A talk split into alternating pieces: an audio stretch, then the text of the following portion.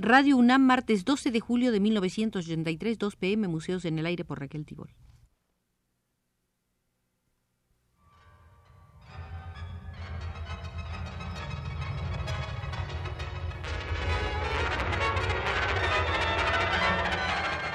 Museos en el Aire.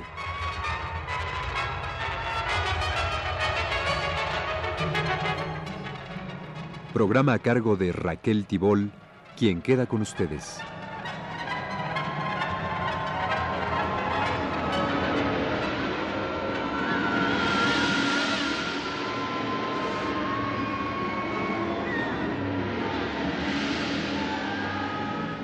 Nos encontramos en el Museo del Arte Cubano, propiamente en la sala de José Martí, de cuyas aportaciones a la crítica México se benefició ampliamente.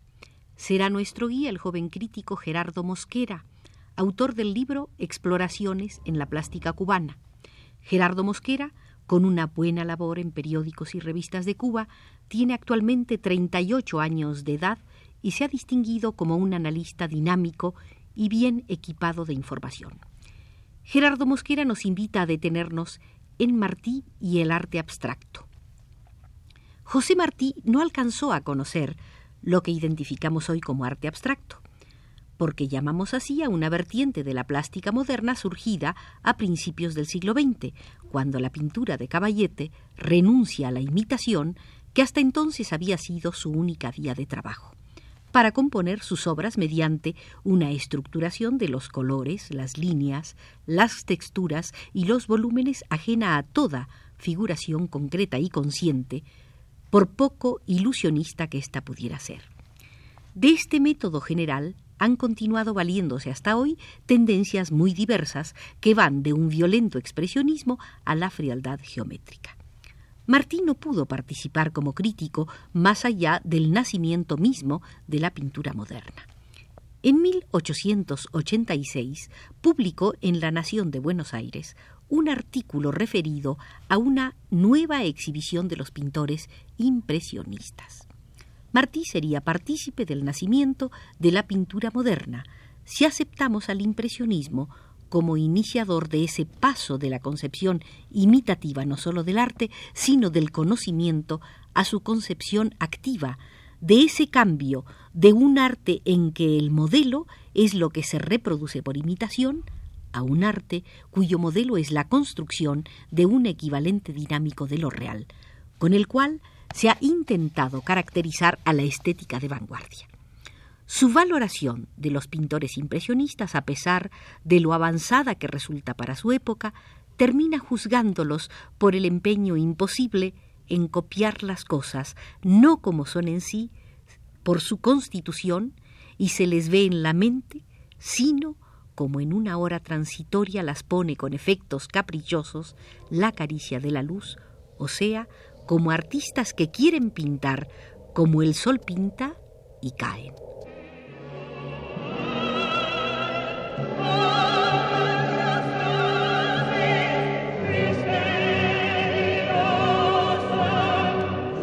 Por debajo de su amplitud, la óptica de Martí no puede escapar del todo a la concepción de la pintura como ilusión de la realidad, aunque su genio lo haga enfatizar que el arte no ha de dar la apariencia de las cosas, sino su sentido. Martí, y es imposible que lo hiciera en su medio, no realiza la ruptura conceptual necesaria para la cabal interpretación de la plástica moderna. Resultaría ilógico, pues, rebuscar en la copiosa bibliografía martiana algún punto que permita elucubrar alrededor del arte abstracto. No sería una disculpa reconocer que cierto tipo de plástica abstracta se remonta a los orígenes del arte. Fue incluso el primer estilo artístico de los habitantes de Cuba y ha existido siempre. Porque este arte abstracto, tras surgir en vínculo con la magia, fue vencido históricamente por la figuración al extremo de quedar limitado a desempeñar meras funciones decorativas. Pensemos en las grecas, los vermiculados y otros ornamentos. Con respecto a Martí, solo sería factible tratar de visualizar algo en su crónica sobre los impresionistas, pues en ellos se encuentra ya el germen de la llamada abstracción que parte de la naturaleza, cuya fuente directa son las ninfes de Monet. Pero de todos modos se transitaría por un terreno muy especulativo. Ocurre que al hablar de la abstracción pensamos invariablemente en una polémica vertiente del quehacer plástico y nos olvidamos del resto de las artes sin darnos cuenta de que una de ellas es abstracta por su propia naturaleza. Porque existe un arte cuyo propósito no es mimético, un arte que no actúa mediante la creación de imágenes referidas en forma directa a la realidad y que sin embargo es quizás el que consigue una comunicación más íntima, la música. Los elementos expresivos de la música, ritmo, melodía, armonía y timbre, no funcionan a través de la imitación de sonidos reales, sino en virtud de su efecto intrínseco y el de su combinación en una red sonora. Se exceptúa de esto, claro está, la música que va acompañada de una letra. Pero ella es sólo un añadido. Baste pensar que puede ser variada a voluntad cambiante el sentido preciso que determinó sobre la música de base, según podemos apreciar en las parodias. Además, buena parte de lo más importante de la creación musical ha sido compuesto solo para los instrumentos. El único caso donde la música imita sonidos reales para intentar una narración es en la llamada música programática o ilustrativa, que comprende un sector muy reducido de la producción general.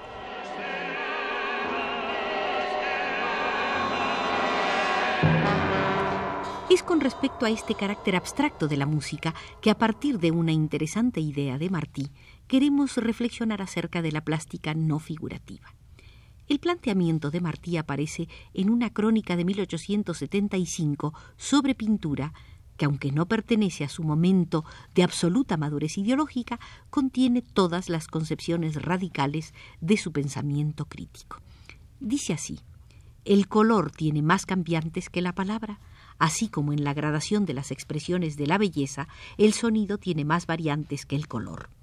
Como la belleza es la conformidad del espíritu con todo lo indescifrable, lo exquisito, lo inmedible y lo vago, lo bello se expresa mejor en tanto que tiene más extensión en que expresarse, menos trabas para producirse, más medios con que reflejar la abstracta necesidad, la mórbida concepción, las combinaciones tempestuosas o apacibles de esa presunción de lo venidero, religión de la soledad, propio hogar del hombre, que llaman caprichosa fantasía.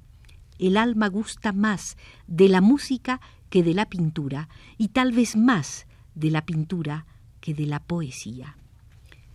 Esta sobrevaloración de un arte que Martí conocía menos que la pintura y la literatura se había manifestado ya en sus crónicas de juventud sobre el violinista José White, desenvueltas dentro de los ámbitos especulativos. El color tiene límites, la palabra labios, la música cielo, la música es la más bella forma de lo bello. La música es el hombre escapado de sí mismo. La idea planteada por Martí es que la música tiene una mayor extensión de variantes para expresar la belleza que la pintura y esta que la poesía, por lo tanto el alma gusta de ellas en ese orden. En tal sentido, Martí establece una escala inversa a la de los poderes conceptuales de las artes y la literatura, basados en sus facultades para imitar la realidad, narrar un hecho o comunicar un pensamiento lógico. Esto es así porque la jerarquía que señala está referida a la capacidad de acción emocional de las artes y no a su fuerza de comunicación racional. Y esta relación con lo emocional o lo intelectual está en correspondencia con el grado representativo de su lenguaje. Así, la música es abstracta, la plástica puede crear imágenes directas de la realidad y la literatura se vale de la palabra, que es el medio de existencia del propio pensamiento.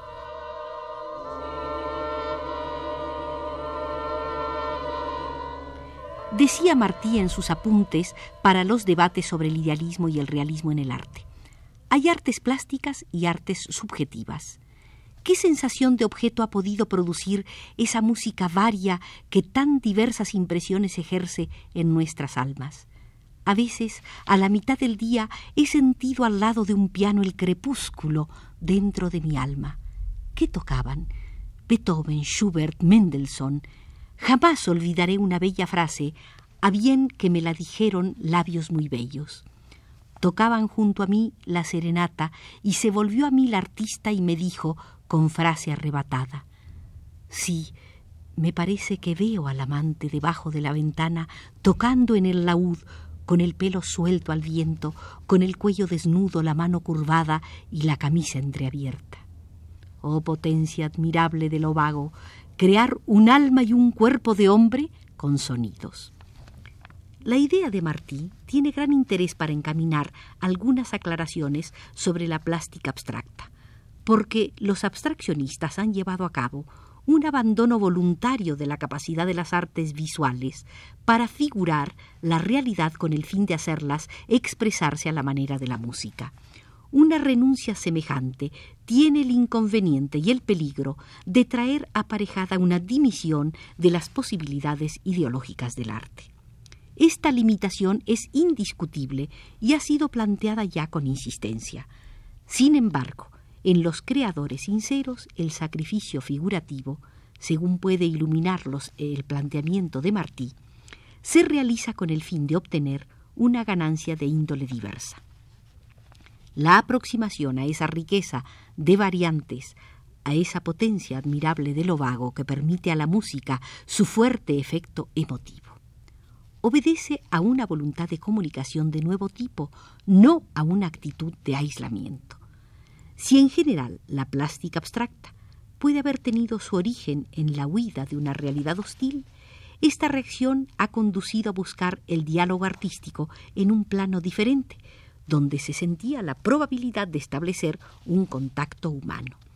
Y esto enriqueció los medios del arte, porque del mismo modo en que una parte de la música puede ser programática, un sector de la plástica ha podido también ensayar vías que, aunque disímiles a la tradición, no dejan de encontrarse entre sus potencialidades de naturaleza, según ha confirmado la duración, riqueza y vitalidad de su práctica.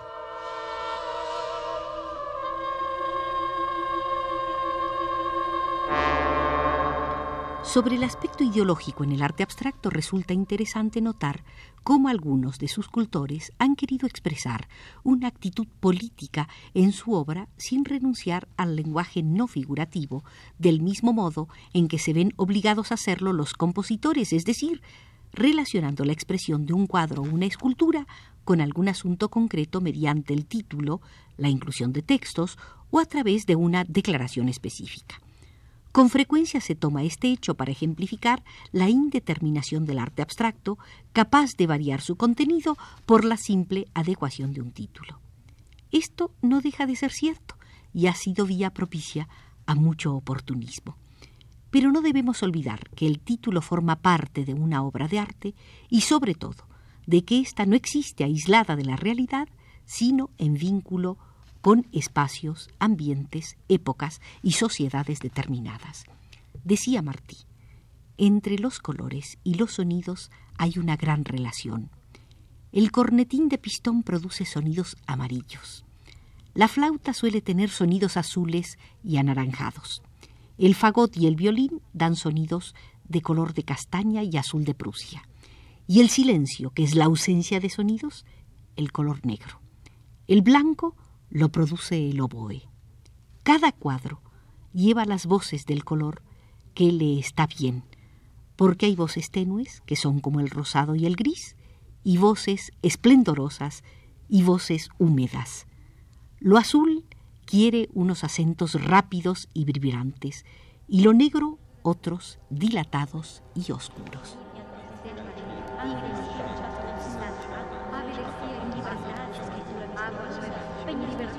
Guiados por Gerardo Mosquera, hemos visitado la Sala Martí del Museo del Arte Cubano para ver anticipaciones del arte abstracto.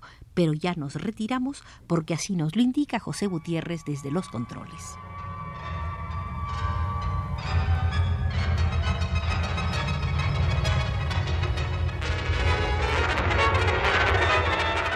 Este fue Museos en el Aire.